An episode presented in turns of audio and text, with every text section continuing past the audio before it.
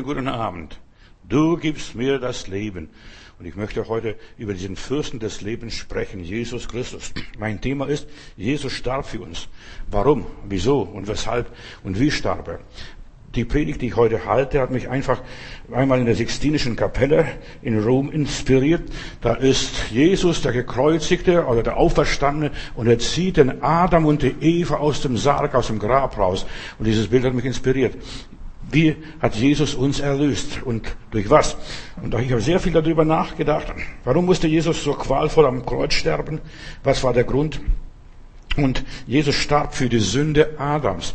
Er starb nicht für meine Sünde. Er starb für die Sünde Adams. Nur, ich möchte hier einfach in den Raum stellen, damit wir drüber nachdenken, uns Gedanken machen. Warum starb Jesus?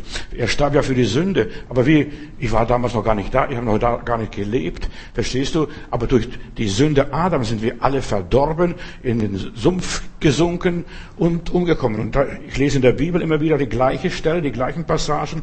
Jesus starb für die Sünde Adams. Nur nebenbei. Römer Kapitel 5, Vers 12. Da heißt es, durch einen einzigen Menschen, nämlich durch Adam, ist die Sünde in die Welt gekommen und als die Folge davon ist der Tod. Nun sind alle Menschen dem Tod ausgeliefert, denn sie haben alle gesündigt, weil Adam gesündigt hat. Nicht ich. Adam hat gesündigt. Aber wir sind alle unter der Sünde geboren. Dann Kapitel 5, Vers 19 nochmals.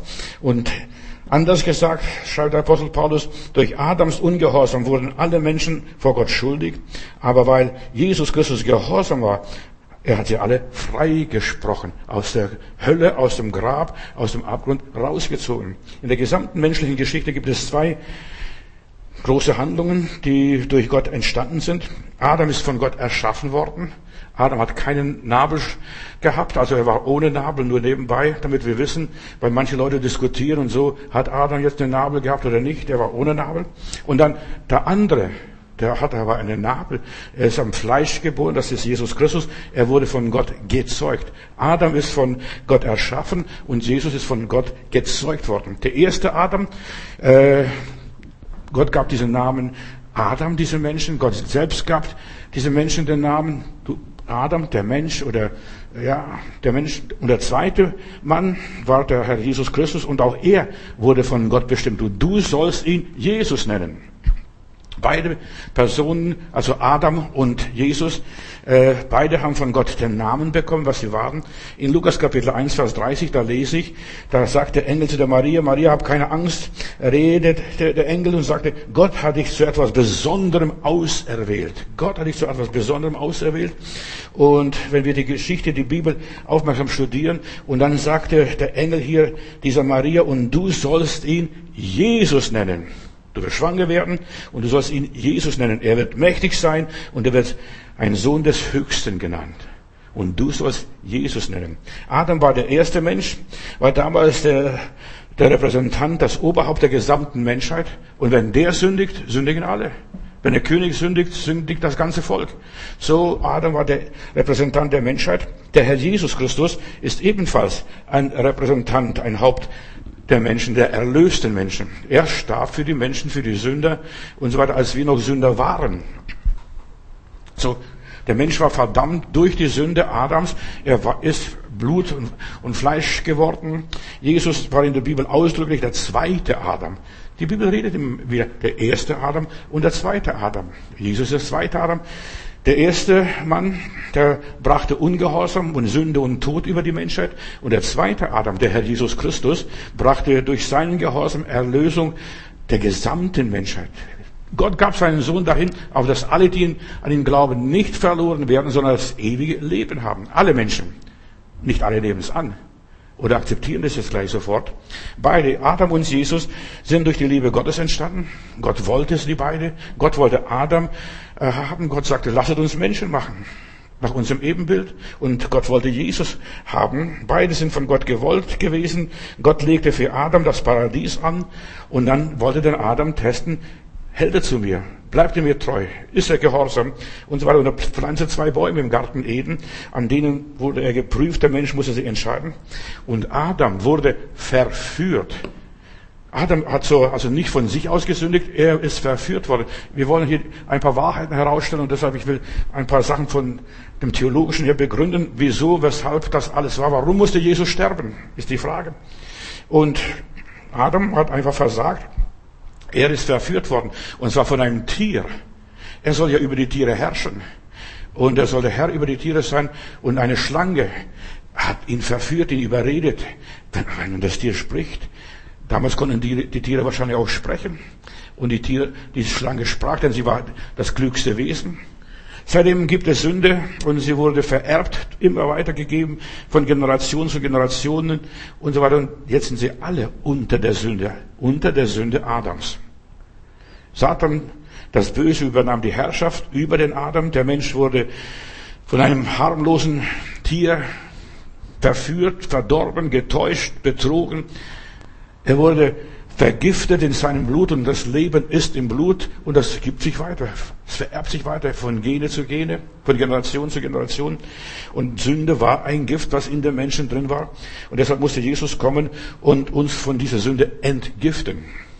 Das ist die Entwicklung, die Geschichte. Denkt daran, dass das Leben im Fleisch oder im Blut ist. 3. Mose Kapitel 17, Vers 10. Sünde kam in diesem Kreislauf des Menschen hinein und der Mensch wurde geistig tot. Er starb nicht in dem gleichen Augenblick. So wie es die Bibel sagt, in des, an welchem Tag du ist des Tages wirst du sterben. Dort fast tausend Jahre noch gelebt, dieser Adam. In 1. Korinther Kapitel 15, Vers 45, da lese ich weiter. Denn wie es einen sterblichen Körper gibt, so gibt es auch einen unsterblichen Körper. Und Jesus kam und brachte die Unsterblichkeit. In der Heiligen Schrift heißt es ja von Adam, der erste Mensch, das ist, war ein lebendiges Wesen, in dem Gott seinen Geist, sein Odem einblies. Und er trug das irdische Leben in sich selbst und hat das irdische Leben weitergegeben. Die Seele wird ja vererbt von dem Mann. In der Bibel steht es auch so, die Seele wurde weitergegeben, deshalb auch die ganze Abstammungslehre. Aber Christus, der letzte Adam, so steht es im Korintherbrief, war erfüllt vom Geist Gottes mit dem unvergänglichen Leben und das hat er uns alles geschenkt. Zuerst kommt der irdische Körper und dann erst der unvergängliche und nicht umgekehrt. So schreibt der Apostel Paulus und diskutiert hier dieses Thema, warum musste Jesus sterben? Ich möchte nur dir erklären, weil ich selbst habe am Anfang meines Christenlebens so viele Gedanken gemacht. Ich kam aus der Welt, ich habe von Gott und Teufel keine Ahnung gehabt und, und ich habe mir viele Gedanken gemacht. Warum ist das so und so, wie es ist? Und da heißt es weiter im Korintherbrief, der Adam, der erste Mensch, wurde von Gott geschaffen aus dem Staub von der Erde, aber der neue Mensch, Christus, kommt vom Himmel. Und so wie Adam, und durch Adam sind wir alle, ja, Gottes Eigentum geworden und durch Adam tragen wir das irdische Leben und durch Jesus Christus tragen wir das göttliche, das himmlische, das geistliche Leben. Menschen, die zu Jesus Christus gehören, die, die gehören nicht mehr zum Adam, sondern die gehören jetzt zu einer anderen Welt, zu einem anderen System. Himmel und Erde werden vergehen, aber das, was Gott gesprochen hat, das wird nicht vergehen. Als Nachkommen Adam sind wir ja ihm alle ähnlich, Mann oder Frau. Ja, und da verändert sich nicht viel. Nur ein bisschen die Hautfarbe wird vielleicht von Region zu Region, aber mehr nicht. Aber eines Tages werden wir dann wie Christus einen himmlischen Leib haben, einen verklärten Leib, einen Auferstehungsleib. Wir wären nach unserem Tod und Leben und Tod gehört zusammen. Nach unserem Tod werden wir so ein Leben haben, wie Jesus gelebt hat. So ein Geistleben. Einen geistlichen Körper. So wie der erste Adam die Menschheit von Gott entfernte, so bringt der zweite Adam, Jesus Christus, die Menschen wieder zu Gott zurück. Jesus starb aus Liebe zu der Menschheit. Aus Liebe. Adam hat gesündigt aus Liebe zu seiner Eva, denn es blieb nichts mehr anderes übrig. Er wollte die Eva nicht mehr verlieren, denn die hat schon den Apfel aufgegessen. Und jetzt gibt sie noch ihren Mann. In der Bibel heißt es, und Eva aß, also die Eva hat für sich gegessen, und jetzt war sie schon verdorben. Sie hat plötzlich gemerkt, dass sie nackt ist. Und jetzt hat sie auch den, und der Adam hat aus Liebe für gegen die Eva, hat er aus Liebe den Apfel reingebissen und sich auch mit versündigt, mitgehangen, mitgefangen. Das war's so. Jesus starb aus Liebe für die Menschheit und stellte die Verbindung her. Und Adam unterbrach diese Verbindung. Diese Verbindung des Menschen ist in enormer, von enormer Bedeutung und für uns wichtig, dass wir die Verbindung mit Gott haben. Jeder Einzelne. Nur Jesus konnte die Trennung von Gott überbrücken und überwinden. Denn wer ohne Sünde ist, der werfe den ersten Stein. Und Jesus hätte diese Ehebrecherin kreuzigen können, äh, die sich versündigt hat. Die wurde extra zu Jesus gebracht. Und was sagt ihr dazu? Soll sie gesteinigt werden oder nicht? Und er sagt, wer ohne Sünde ist, der werfe den ersten Stein. Und er wäre der Einzige gewesen, der ohne Sünde in der Situation damals gewesen wäre. Aber er sagt, und auch ich verdamme dich nicht. Jesus hat diese Ehebrecherin freigesprochen. Und so hat Jesus auch uns Menschen von der Sünde, von der Treuebruch Gott gegenüber uns freigesprochen. Und auch ich verdamme dich nicht. Wenn der Adam erlöst ist, dann sind auch alle seine Nachkommen erlöst. Auch die Eva. Warum? Weil die Eva ein Stück von Adam war. Mein Fleisch, mein Bein. So sagt hier der Adam, als er die Eva sieht. Wir müssen also nur Erlösung annehmen. Das ist alles. Wir sind erlöst. Wenn wir nicht annehmen, bleiben wir verdammt unter dem Fluch Adams.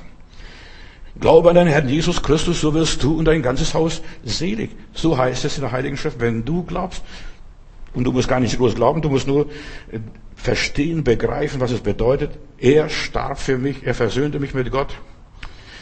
Indem Jesus Christus, ja, äh, das alles für mich vollbracht hat, hat er mir das Recht erworben, meine Schuld loszuwerden. Er hat mich frei gekauft von dem Fluch der Sünde. Ich bin nicht mehr ein Verdammter, ein Verfluchter. Und er hat durch seinen Tod uns alle errettet, alle miteinander, so wie der Adam alle verdorben hat und verführt hat und die Eva mit verführt hat und wir alle verkauft worden sind, so sind wir durch Jesus Christus jetzt alle befreit. Jesus selbst sagt beim Abendmahl, Matthäus 26, Vers 28, das ist mein Blut des neuen Bundes, des neuen Testaments, vergossen für viele zur Vergebung der Sünden. Vergossen für viele, für alle Menschen, die je gelebt haben auf diesem Planeten. Oder Johannes 13, dass Gott diese, 3 Vers 16, dass Gott diese ganze Welt gegeben, geliebt hat und seinen eingeborenen Sohn gab, damit alle, die an ihn glauben, ewiges Leben haben. Nicht verloren gehen. Jeder, der an Jesus glaubt, geht nicht mehr verloren. Jesus starb für die Sünde Adams und dadurch für alle Sünden dieser Welt. Er zieht Adam und Eva aus dem Grab raus. Ein tolles Bild, das hat mich so fasziniert, was die Leute damals sich vorgestellt haben.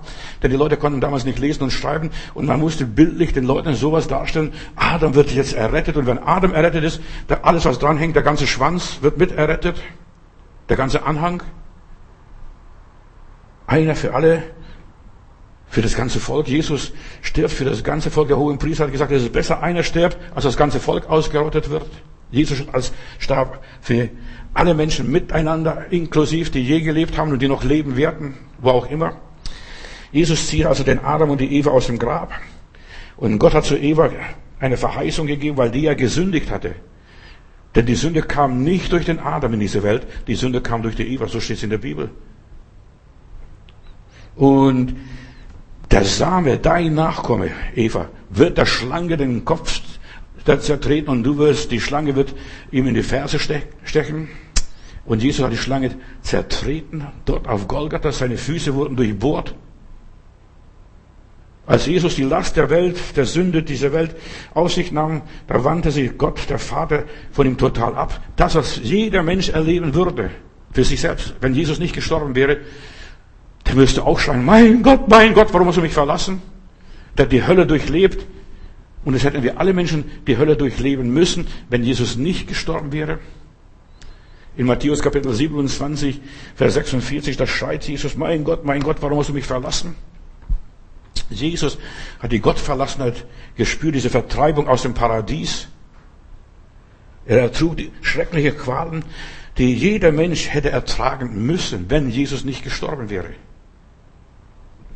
So die Last der Gottesferne, die den Tod bedeutete. Und Gottesferne ist die Hölle für mich. Nicht, dass es irgendwo Feuer brennt oder sowas gibt es nicht.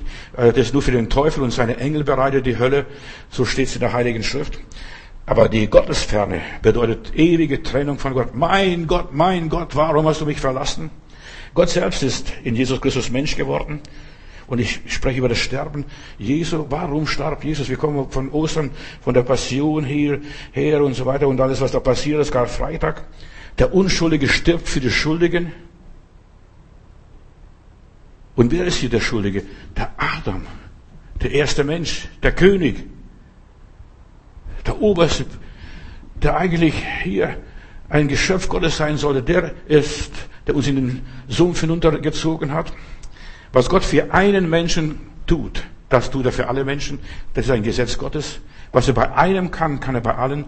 Und deshalb, meine Lieben, es ist so wichtig, wenn er einen erretten kann, einen einzigen Menschen, dann kann er Millionen von Menschen erretten, dann alles das geht nach dem gleichen Schema. Wenn er einen Menschen heilt, heilt er alle. Wenn er einen Menschen irgendwo befreit und du liest eine Befreiungsgeschichte in der Bibel, wie er von den Dämonen oder Mächten und Fürsten frei gemacht hat, dann kann er alle Menschen frei machen. Und wenn er einen Menschen segnet, dieser Segen gilt für alle. Deshalb, wir haben viele Wunder in der Bibel, die nur ein einziges Mal passiert sind. Warum? Weil das für alle sowieso gilt. Die Bibel ist für die ganze Menschheit geschrieben. Also direkt, als wenn es für mich geschrieben wäre. Für einen einzelnen Menschen. Deshalb, was er für einen tat, tut er für alle. Und wenn er den Adam errettet, errettet er alle Menschen. Es wäre anders, wenn er zum Beispiel jetzt für irgendjemand sterben würde, für den Herrn Matutis. Das würde nicht funktionieren, weil es kann höchstens für meine Nachkommen funktionieren, aber nicht für die Nachkommen der ganzen Welt. Und Adam ist der Vater der Menschheit und der war Gottes. So heißt es in der Weihnachtsgeschichte. Er nahm die Strafe auf sich, die Strafe eines einzelnen Menschen, dem Stammvater, den Haupt der Menschheit. Und alle, die von Adam abstammen, sind erlöst. Halleluja, preis dem Herrn. Ich bin Gott dankbar dafür. Und seitdem brauchen wir nicht mehr die ewige Schuld büßen und bezahlen. Wir sind schuldenfrei, rein vor Gott. Römer Kapitel 5, Vers 12 noch einmal. Durch einen einzigen Menschen, durch Adam ist die Sünde in die Welt gekommen und als Folge davon der Tod, weil nun alle Menschen gesündigt haben. Sie sind alle des Tode ausgeliefert, verkauft, verdammt. Jesu Tod erfüllt Gottes Gerechtigkeit. Und Gott sagt, welches Tages du davon essen wirst, des Tages wirst du sterben. Er hat die Anforderung Gottes an unserer Stelle erfüllt, was ich hätte erfüllen müssen. Büßen, leiden, gequält werden, ausgepeitscht werden, die Dornenkrone tragen müssen. Johannes 3, Vers 18, da heißt es, wer jetzt an ihn glaubt, der wird nicht verurteilt werden. Wer aber nicht an den Sohn Gottes glaubt, über den ist wegen seines Unglaubens das Urteil schon gesprochen. Der muss gar nicht sündigen. Der muss keinen Fehler machen. Der, der, der muss noch kein Gebot Gottes brechen. Der ist schon die Schuld, der ist schon, ja, das Urteil gesprochen, die Verdammnis. Du bist verdammt, weil du nicht an den Sohn Gottes glaubst. Der Tod Jesu am Kreuz bedeutet, bedeutet also nicht nur die Sühnung meiner Schuld, sondern die Aufopferung für die Sünde Adams. Und damit sind wir alle inklusiv. Die ganze Menschheit. Alle Deutschen. So wie alle Deutschen wegen den Hitler leiden. Verstehst du, wie Nazi-Boy oder sowas, wenn du dann im Ausland bist. So leiden alle wegen einem, weil einer Fehler gemacht hat. Und da muss einer nur einen Fehler machen und dann sind alle mit hineingezogen in, diesen, dieses, in dieses Gefängnis als, als Geißel. Jesus hat diese endgültige Vollstreckung des Urteils über die ganze Menschheit auf sich genommen. Dadurch, dass er für Adam und die Eva starb. Aber Adam ist eigentlich verantwortlich, weil er auf die Eva nicht aufgepasst hat.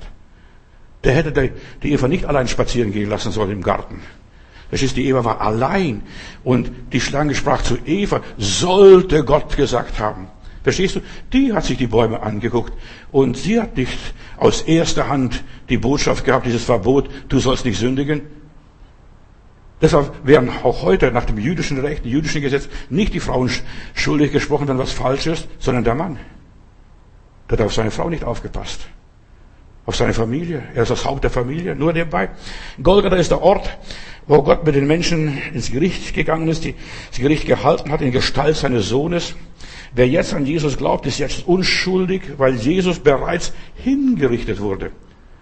Und der Napoleon war in Elsass irgendwo eine Mobilmachung und Napoleon brauchte wieder Soldaten und da war ein schlauer Bauer und er hat gesagt, kann ich auch jemand anders schicken?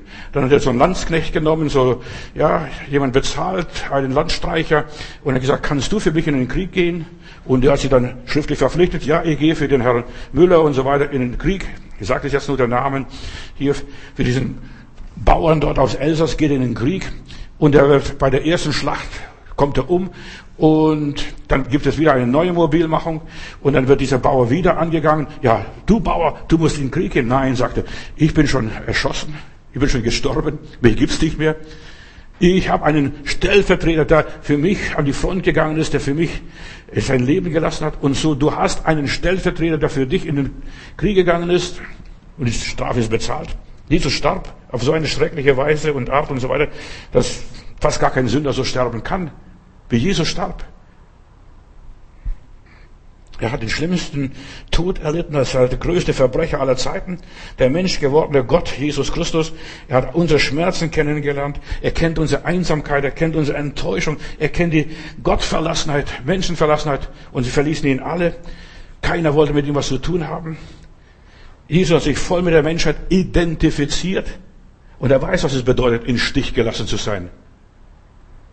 Den Menschen kenne ich gar nicht. Und dabei hat er drei Jahre lang mit Jesus zusammen gelebt, gearbeitet, gekämpft, dieser Petrus. Ich kenne den Menschen nicht. Das hat er alles mitgehört. Das wusste Jesus, was alles passiert. Er hat alle Sünden der Menschheit aus sich genommen, jedes Versagen, was ein Mensch überhaupt anstellen kann. All das Leid und Unrecht, all das hat er als Opfer über sich ergehen lassen, die ganze Lieblosigkeit. Und das lässt sich nicht wegreden. Jesus ist nicht liebevoll behandelt worden. Von niemandem. Er stand ganz allein, hat sich nicht verteidigt. Jesus starb also zu unseren Gunsten, zu unserem Vorteil, Brüder und Schwestern. Und das ist für mich so großartig. Der Tod Jesu am Kreuz war nur ein Opfer, was Jesus brachte. Das war nur ein Opfer. Ich bringe auch manchmal Opfer. Verstehst du? Das war ein Opfer als Sohn Gottes. Er bringt ein Opfer. Verstehst du, was ein Opfer ist? Das hat ihm viel gekostet. Aber es war ein Opfer. Er ist wieder auferstanden. Jesus stand von den Toten auf. Und es war wie ein Schauspiel, wie ein Theater. Er bringt ein Opfer und er weiß, das wird gut ausgehen. Die Hölle konnte ihn nicht halten. Die wusste, er wusste ganz genau, die Hölle kann mich nicht halten. Ich bin ein reiner, vollkommener Gerechter. Ich bin der Sohn Gottes und die Hölle wird sich nicht an mir vergreifen. Deshalb kann ich ruhig sterben. Ich bringe dieses Opfer. Ich ras da hinein in diese Hölle. Und das hat er gemacht. Sonst wäre ohne Auferstehung wäre sein Tod eine Katastrophe gewesen für die ganze Menschheit und für den lieben Gott selbst auch. Aber dieser Tod am Kreuz war für Jesus nur ein Opfer, nur ein Hüsterle. Lass mich das nur so sagen. Verstehst du was? Ja, ein Werk, ein gutes Werk, was er getan hat. Er starb nur den Tod, den wir Menschen wegen unserer Rebellion, Bosheit und was weiß ich, unseres Versagens verdient hätten. Adam, du hast nicht aufgepasst auf deine Eva. In aller Liebe. Und er hat den Tod besiegt. Jesus wusste ganz genau, der Tod ist besiegbar durch mein Leiden, durch mein Opfer, durch meinen Beitrag. Und ich leiste jetzt einen Beitrag, Vater, damit endlich die Menschheit wieder zu dir kommt, die Menschheit dich verehrt und dich anbetet. Und in Johannes 11, Vers 25, da erlebte noch Jesus. Dann sagte, ich bin die Auferstehung und das Leben. Das wusste er. Und sagt, wer an mich glaubt, der wird leben, obgleich er stürbe. Und wer lebt und an mich glaubt, der wird niemals mehr sterben. Glaubst du das, Martha? Das hat er gefragt. Er ist einer, der das Chaos verursachte, der Teufel und so weiter, den Schaden bewirkte und er wurde schuldig für alles. Weißt du, Gott ist schuldig jetzt. Jesus wurde zur Sünde für uns, weil Gott hätte auf den Adam aufpassen müssen. Das hat er auch nicht gemacht. So wie der Adam auf die Eva nicht aufgepasst hat, so hat Gott auf den Adam nicht aufgepasst. Wir müssen die Zusammenhänge verstehen. Ich erzähle euch nur, was mich beschäftigt hat, als ich mich mit diesem Thema beschäftigte. Ja. Und Gott hat nicht aufgepasst. Der Mensch ist ihm davongelaufen. Hätte die Schlange vertreiben können, gar nicht die Schlange in der Nähe kommen lassen. Natürlich hat er die Schlange geschaffen. Und die Schlange war einer der schönsten Tiere, ging aufrecht, hatte Flügel gehabt. Nachher muss er als Strafe auf den Bauch kriechen. Jesus wurde für uns zum Sündenbock, hör mir gut zu. Er wurde dein Sündenbock. Und wie schön ist, wenn man so Sündenböcke hat. Und man findet nichts schneller als einen Sündenbock. Irgendjemand ist schuld an der ganzen Geschichte. Die Schlange, die Eva, und für lieben Gott, der Adam. Der Adam. Er wurde, Jesus Christus wurde uns zur Sünde gemacht und er hat abgelöst, uns im Gericht. Er trat in den Riss und sagt, Papa, ich mach das. Ich gehe runter, ich büße, ich bringe dieses Opfer. Er hat alles auf sich genommen, er ging in den Riss für dich und mich, hat seine Finger verbrannt und wurde unser Retter, aber als Verbrecher behandelt zuerst einmal, denn nur durch dieses Opfer konnten wir gerettet werden. In Markus Kapitel 15, Vers, 5, Vers 2 und die nächsten Verse, da fragt der Pilatus den Herrn Jesus, bist du der König der Juden? Und Jesus sagte, ja, so wie du sagst. Und daraufhin legten die obersten Priester Jesus zahlreiche Verbrechen zu Last. Du siehst, nachdem er sagte und zugab, ja, ich bin der König der Juden, dann haben sie alle möglichen, alles, was, was ihnen einfiel, alles auf Jesus geschüttet. Und sie haben ihn verurteilt, zahlreiche Lasten auf ihn gelegt. Ja, er hat gesagt, man solle dem Kaiser keine Steuern zahlen. Das war einer der Hauptgründe, warum er gekreuzigt wurde, dieser Herr Jesus Christus. Und Pilatus fragte ihn nochmals, hast du nichts dazu zu sagen? Und siehst du nicht, wie sie dich alle anklagen und ja solche Lasten vortragen, Schulden vortragen, was du alles gesagt hättest, was du alles getan hättest, was du nicht getan hättest. Und doch zum großen Erstaunen des Pilatus, Jesus schwieg. Es steht in meiner Bibel so, er schwieg. Er hat nichts gesagt. Er sagte, ja, ist recht. Ich nehme alles auf mir. Ich bin jetzt der Sündenbock für euch alle. Nun aber war Brauch, dass der Statthalter jedes Jahr zum Passafest einen Gefangenen freiließ und das Volk durfte bestimmen, wer da freigelassen werden sollte, durfte. Und dieser Brauch, das ist, weißt du, dieser Brauch hat sich eingebürgert in den Völkern, dass, dass es einen Stellvertreter gibt. Jemand muss sterben, ob es ein Tier ist oder ein Mensch. Menschenopfer gab es damals in jener Kultur und in jener Zeit auch. Und einer der Gefangenen zu dieser Zeit war Barabbas. Bar heißt Sohn und Abbas, Sohn des Vaters. Barabbas, der bei einem Aufstand zusammen mit anderen des Mordes überführt worden war. Eine große Menschenmenge bedrängte nun Pilatus und bat ihn, wie üblich einen Gefangenen freizulassen. Und Pilatus sagt, soll ich nicht für euch den König der Juden freilassen? Und dann, dann erkannte Pilatus, dass die obersten Priester Jesus nur aus Neid verhaften ließen und jetzt verklagen. Doch nun hetzten die obersten Priester des Volkes sie dazu auf, die Menschen die Freilassung von Barabbas statt von Jesus zu fordern, Sohn des Vaters. Wer das alles ist, da wäre ein Thema für sich selbst jetzt über diese Barabbas zu predigen, Sohn des Vaters. Entschuldigung. Und wenn ich Barabbas freilasse, fragte Pilatus, was soll ich mit dem Mann tun? Und die Leute haben geschrien, wenn du den freilässt, du bist nicht mehr des Königs Freund, in einer anderen Passage. Und du siehst, Pilatus ist im Zugzwang. Er weiß nicht, was er tun soll. Soll ich diesen Mann freilassen, den ihr den König der Juden nennt? Und sie schrien noch lauter, kreuzigen. Und warum, fragte Pilatus, warum soll ich erst diesen Mann kreuzigen? Und die Menge schrie noch viel lauter, kreuzigen, kreuzigen, kreuzigen. Und da ließ Pilatus, weil er dem Volk gefallen wollte, Barabbas, den Sohn des Vaters, frei. Und er ließ Jesus auspeitschen und übergab es den römischen Soldaten zur Kreuzigung. Und so wurde Jesus für die Leute damals wieder die Welt in Ordnung gebracht. Verstehst du jetzt? Ist alles gut? Verstehst du es? Ist ein Schuldiger gefunden, der wird jetzt gekreuzigt und ja, und der Mörder läuft frei rum. Warum starb Jesus? Damit der Mörder freilaufen kann, damit du und ich, Sohn des Vaters, die Tochter des Vaters, damit sie freilaufen können.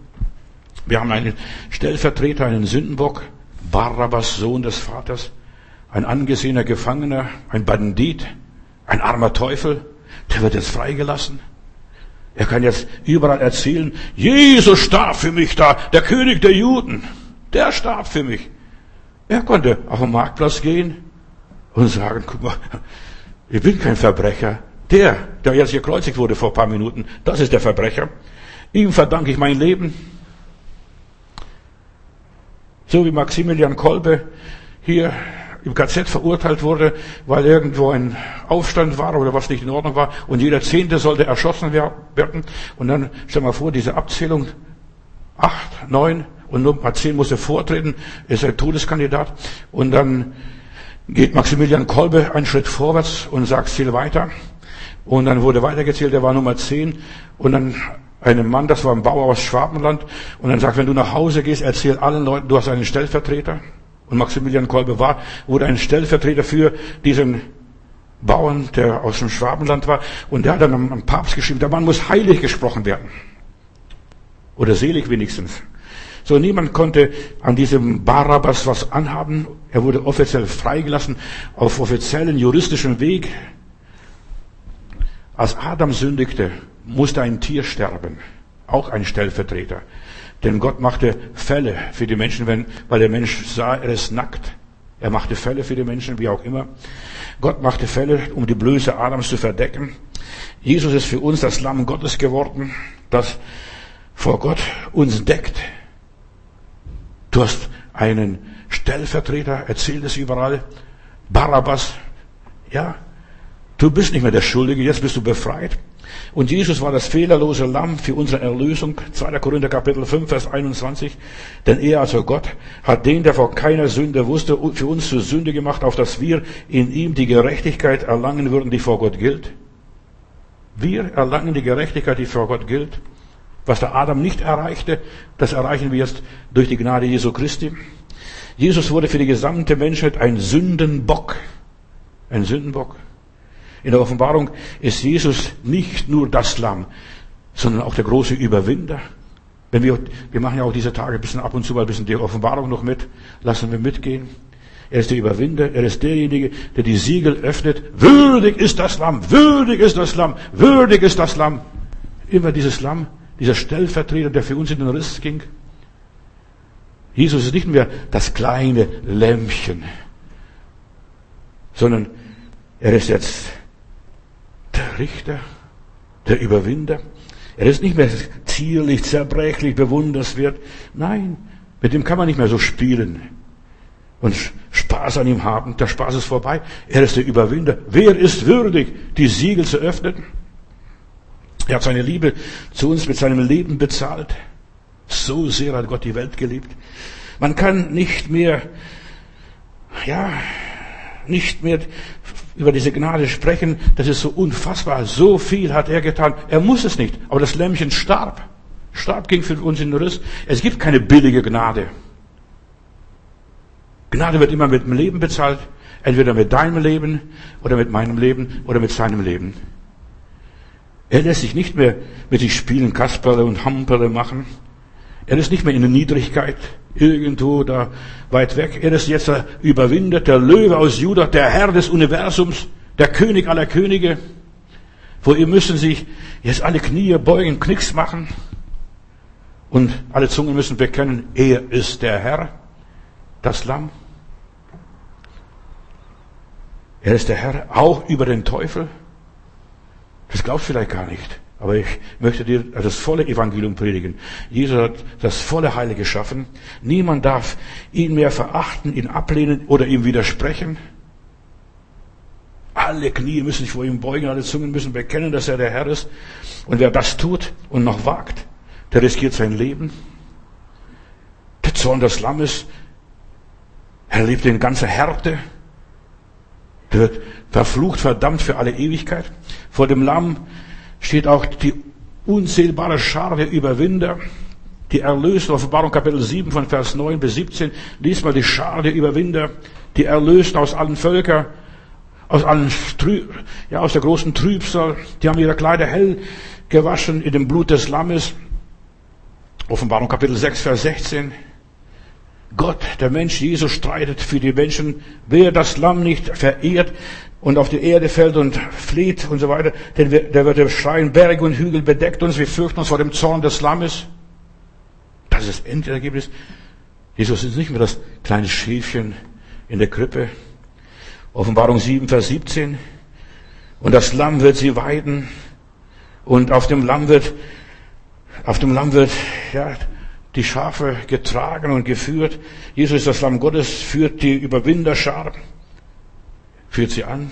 Der König aller Könige in der Offenbarung 7 haben wir die Erlösten, die da von überall herkommen. Die Entrückung der Gemeinde Jesu ist ein Werk Jesu Christi. Wenn ein Mensch gerettet wird, werden alle Menschen gerettet, die gerettet werden wollen. Die müssen nur wollen, nur wollen. In Offenbarung 12 lesen wir diese glorreiche Schar der Überwinder. Wo kommen sie her? Aus der großen Trübsal. Und sie stehen um den Lamm herum. Und ich denke, du gehörst auch dazu, wenn du Jesus Christus angenommen hast. Das Lamm ist kein schwaches Tierchen mehr. Er ist der König aller Könige, der Herr aller Herren. Halleluja. In Offenbarung 8, 17, Vers 14. Und er nimmt jetzt sogar den Kampf mit den Antichristen auf, den Teufel der diese Erde unter seine Kontrolle bringen möchte. Und der Teufel hasst Jesus. Ja, der Teufel hasst Jesus. Diese hohen Priester, die hassen Jesus. Von dem Kaiphas lese ich in seinem Grab, also seine Urne oder Gebeinhaus, wo, von, wo der Name Kaiphas steht. Da sind zwei Nägel drin gewesen. Der Kaiphas hat sogar die Nägel vom Kreuz mitgenommen, denn er ist verurteilt und verdammt worden, oder hat Jesus verurteilt und verdammt, der Kaiphas. Verstehst? Dem blieb nichts übrig. Gekreuzigt von der Pontius Pilatus, sondern von der Kaiphas verdammt und verurteilt. Alle Könige der Erde, Offenbarung 17, Vers 17, alle Mächtigen und so weiter, alle beugen ihre Knie, machen nichts. Alle Institutionen, das Internet, die Medien, ach, und alle, die was sagen oder zu sagen haben, alle Kirchen, die stehen alle im Dienst Satans, die müssen Knicks machen. Ja, du bist Herr. Und sie werden zittern. Selbst der Teufel wird zittern. Ja, und wird alles vergehen. Alle Königreiche dieser Erde, die werden sich gegen das Lamm stellen. Sie werden streiten gegen das Lamm. Der Kampf geht weiter. Der Teufel gibt keine Ruhe. Offenbarung 19, Vers 19. Und er wird Krieg führen mit dem Lamm. Aber das Lamm wird siegen. Praise Gott. Und er wird durch das Lamm gerichtet werden durch etwas, worüber der Mensch herrschen sollte, von dem wird der Mensch oder die ganzen ungläubigen Menschen gerichtet werden. Wer an ihn glaubt, der wird nicht gerichtet, denn er hat schon den Frieden Gottes. So, Jesus wurde Herr über alles zur Vernichtung des mächtigen, der mächtigen Herrscher, Weltherrscher und so weiter. Ist keine Armee nötig, kein Gewaltiger, sondern das Lamm macht es schon. Wer ist würdig? Das Lamm, das gekreuzigt wurde. Und das zeigt die Schwäche des Antichristen. Der ist nicht mal so stark wie ein Lämpchen. Verstehst du? Aber das spielt sich auf. In 2. Thessalonicher Kapitel 2, Vers 8, da heißt es, er wird, also der Herr, wird durch seinen Hauch, seinen, er pustet und durch seinen Hauch wird er sie überwinden und wegpusten. Was glaubst du, was da passiert? Er wird die ganzen mächtigen Fürsten und Gewalten wegpusten und der Teufel wird im Feuersee geworfen. Dora Rappa singt ein schönes Lied. O du Lamm Gottes, Du hast auf Golgatha herrlich gesieget. Amen, Halleluja. Da ist nichts mehr zu sagen. Du hast uns das Heil erworben, das Lösegeld, alles restlos bezahlt, alles vollbracht. Du Lamm Gottes. Wenn mir der Satan naht, blicke ich nur zu dem Helden und auf ihn, den Herrn Jesus Christus, der ihn zertreten hat. O du Lamm Gottes, in Jesu Wunden bin ich erlöst und frei. Sein lauter Todesruf ist nun mein Siegeschrei. Es ist vollbracht. Nichts kann mich mehr fesseln. Nichts kann mich mehr fesseln. Es ist alles vollbracht. Die Gläubigen aus der Trübsalzeit, die das Tier nicht angebetet haben, das können Leute schon aus unserer Zeit sein, dass schon einige unter uns leben. Offenbarung 13, Vers 8. Die den Namen im Lebensbuch geschrieben stehen, die werden triumphieren und die nicht im Lebensbuch stehen, die werden heulen, Offenbarung 21, Vers 27. Und sie werden die Erlösten in das neue Jerusalem einziehen, die hier herausgerufen worden sind, diese Ekklesia, die herausgegangen sind aus Babel, aus dem ganzen System, die nicht mitgemacht haben. Die werden jubeln. Gefallen, gefallen ist die Babel. Und sie werden zur Braut des Lammes gehören, zur Braut des Lammes, stell dir vor. Auch so ein Schäfchen.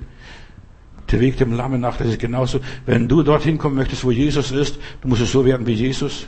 Auch ein Lamm. Im Himmel gibt es nur Jesus. Und dort ist alles Jesus und Jesus und Jesus allein. Es dreht sich alles um Jesus. Er ist der Mittelpunkt des gesamten Universums. In der ganzen Heilsgeschichte und der Offenbarung Gottes gibt es nur Jesus. Er ist das Lamm. Der Teufel möchte den Namen Jesu auslöschen. Egal wo. Verstehst? Und du kannst das testen. Wenn es nicht glaubst, du musst nur Jesus sagen, zu Hause irgendwo und schon gehen Jalousie runter. Und schon drehen sich die Leute rum und gucken in eine andere Richtung. Darum bekenne Jesus, schäm dich an Jesus nicht. Wer mich vor den Menschen bekennt, den bekenne ich auch vor meinem himmlischen Vater, hat Christus gesagt. Der Teufel möchte den Plan Gottes vereiteln, zunichte machen.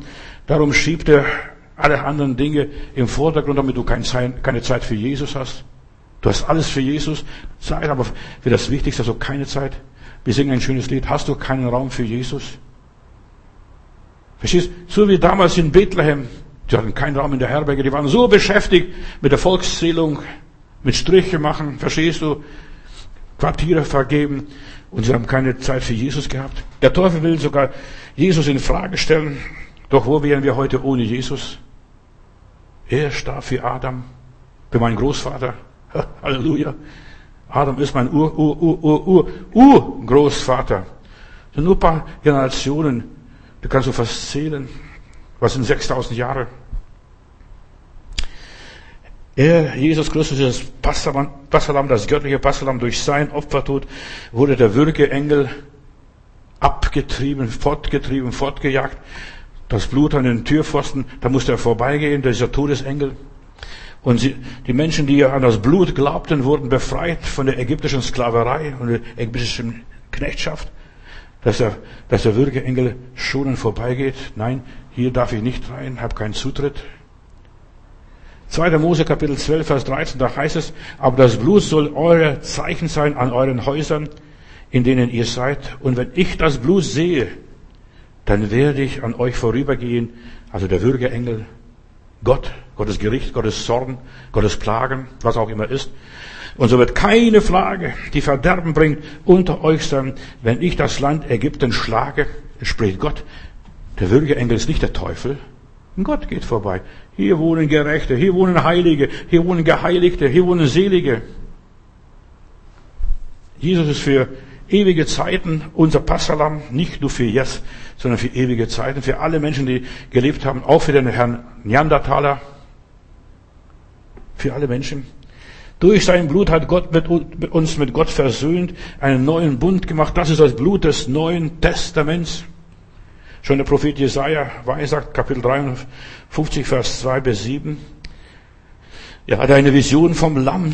Er sah Jesus Christus, der zur Schlachtbahn geführt wurde. Und als wir ihn sahen, sagte, da hatte er kein Aussehen, das mir gefallen hätte an ihm oder das wir an ihm gefallen hätten.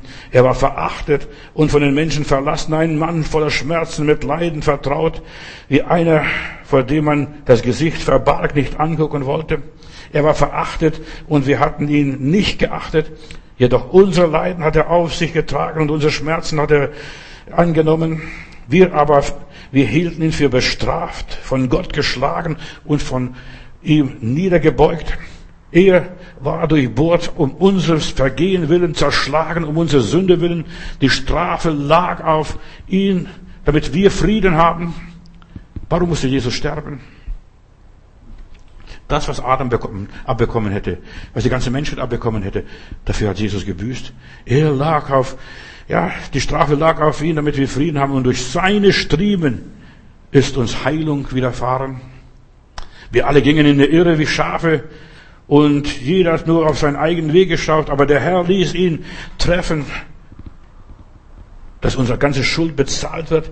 Er wurde misshandelt, aber er beugte sich und tat seinen Mund nicht auf wie das Lamm, das zur Schlachtung geführt wurde und wie ein Schaf, das stumm ist vor seinem Scherer. Und er tat seinen Mund nicht auf.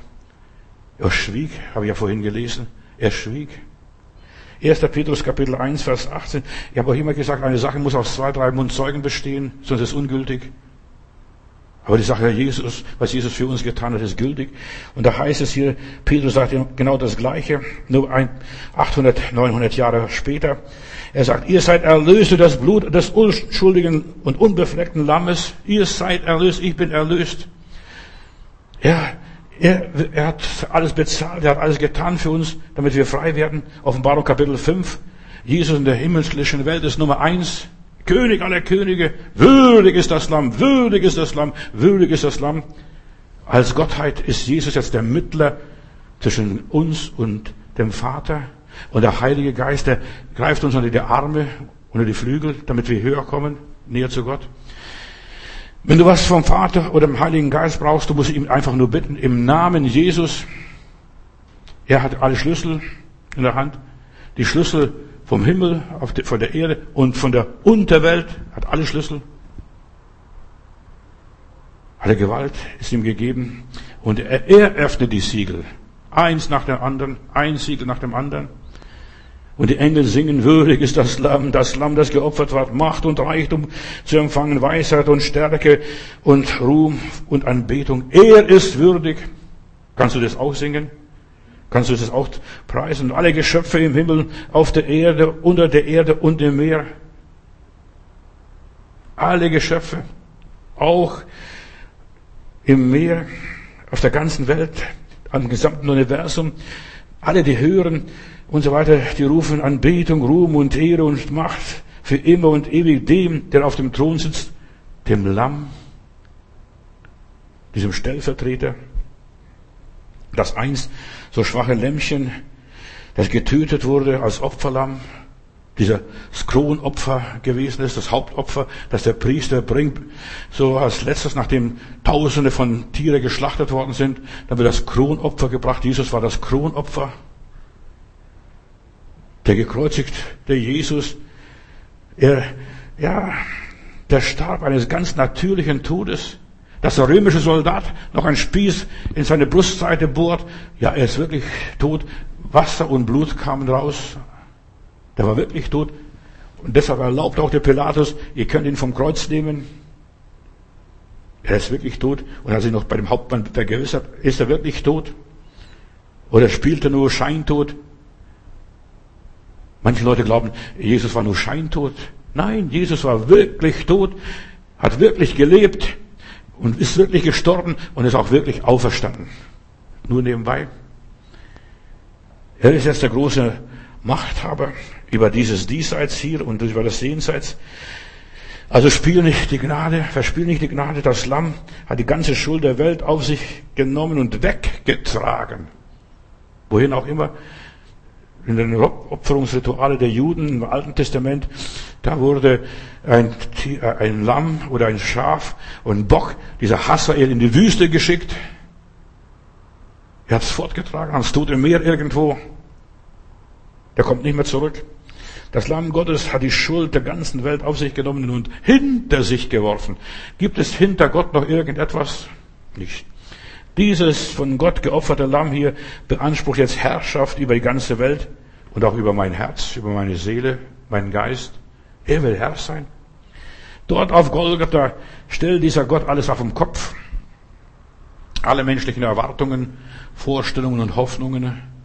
Dort wird alles zunichte gemacht, alles durchkreuzt.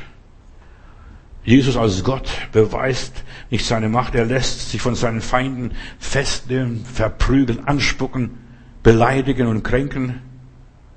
Und er stirbt sogar noch für sie und bittet um Vergebung. Vater, vergib ihnen, denn sie wissen nicht, was sie tun. Auch der hohe Priester nicht.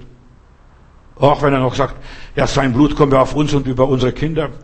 Das ist ja eigentlich Gebet um Gnade. Sein Blut, sein Blut reinigt uns, sein Blut heiligt uns, sein Blut eine Türpfoste, das bewahrt uns vor dem Zorn Gottes. Sein Blut kommt auf uns und unsere Kinder. Weißt du auch, der hohe Priester, egal was er war, auch wenn er kein gläubiger Mensch war, er war immer noch der hohe Priester. Er hat prophezeit. Ist besser, dass ein Mensch für das ganze Volk stirbt, als das ganze Volk ausgerottet wird. Und ist es besser? Ja, sein Blut komme auf uns und unsere Kinder. Verstehst? Er hat nur geweissagt als Priester, als hoher Priester.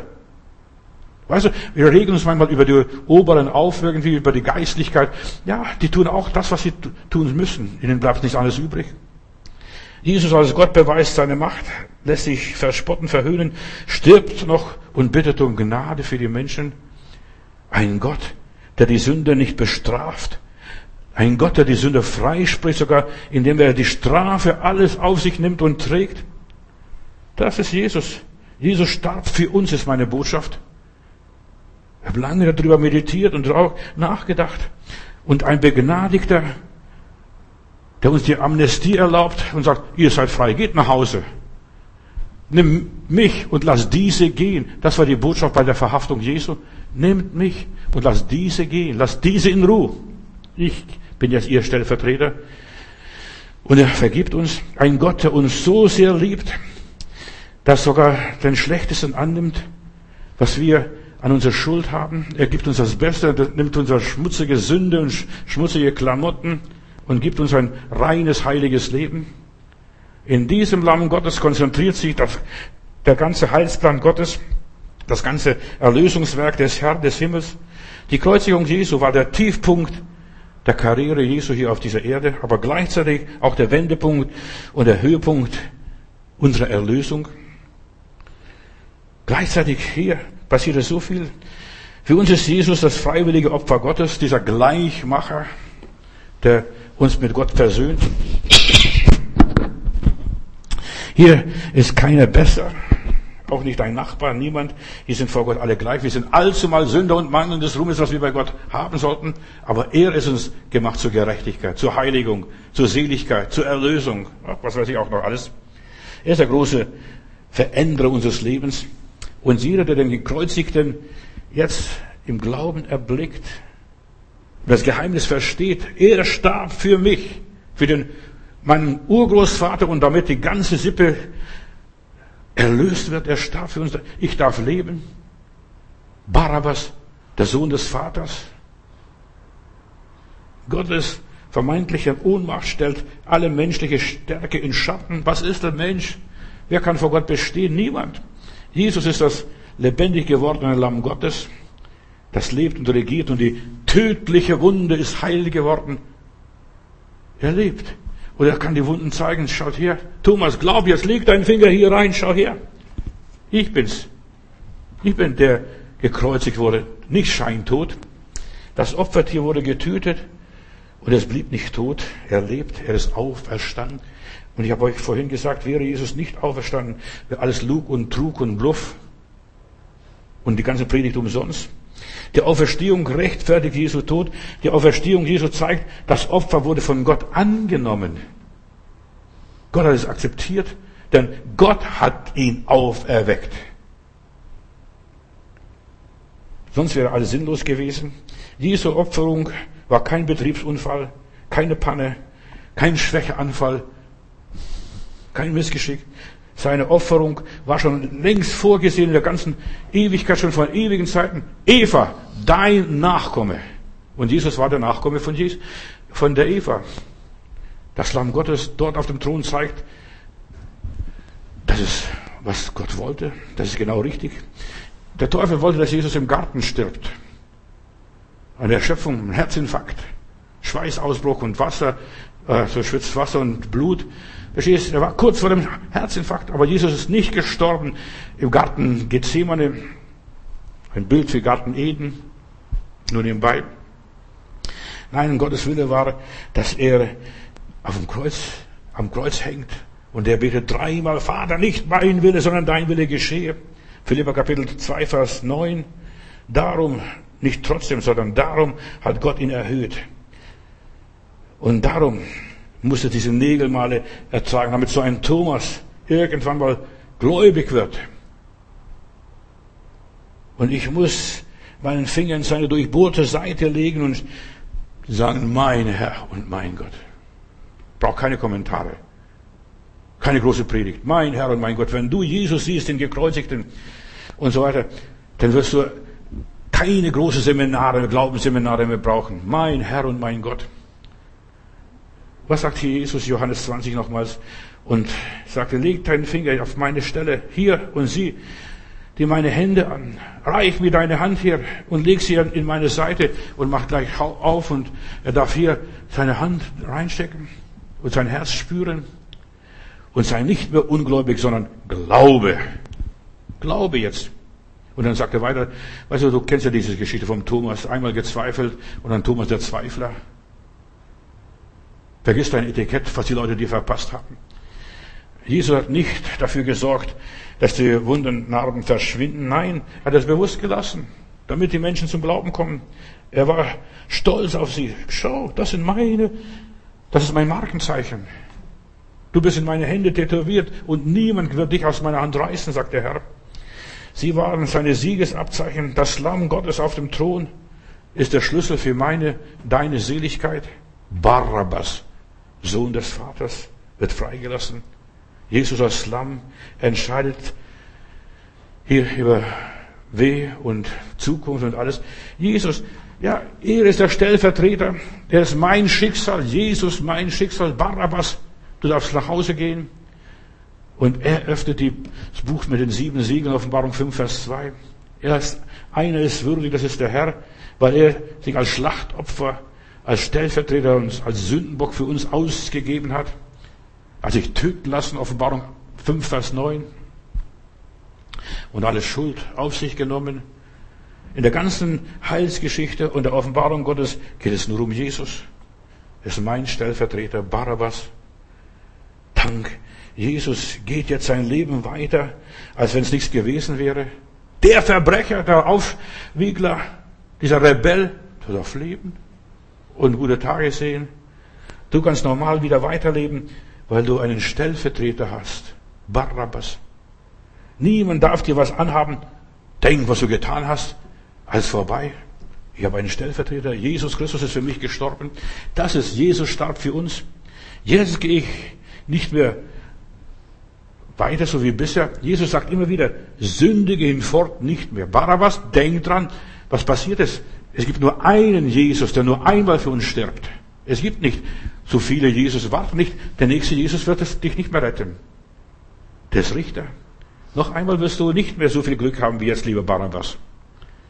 Und Kolosser Kapitel 2, Vers 13, auch ihr, auch ihr wart tot, unempfänglich für Gottes Wirklichkeit.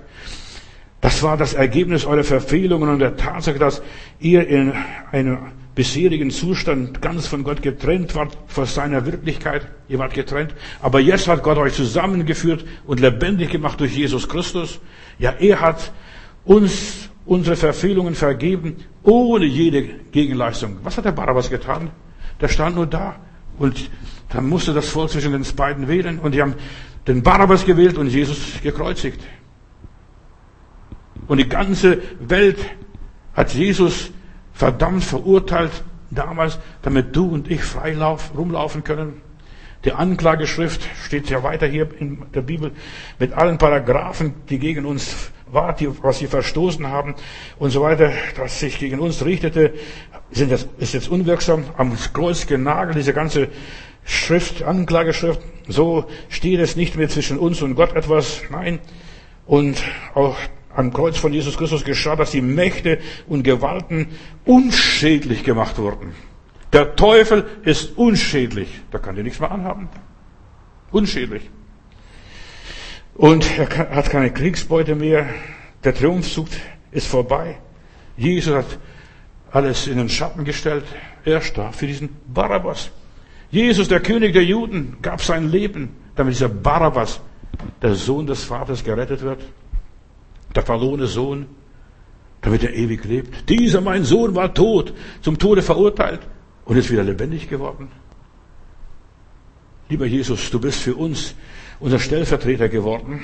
Du hast den Platz des Barabbas eingenommen und jetzt dürfen wir als Kinder des Vaters sein Erben, Söhne und Töchter des Lebendigen, dieser Barnabasse.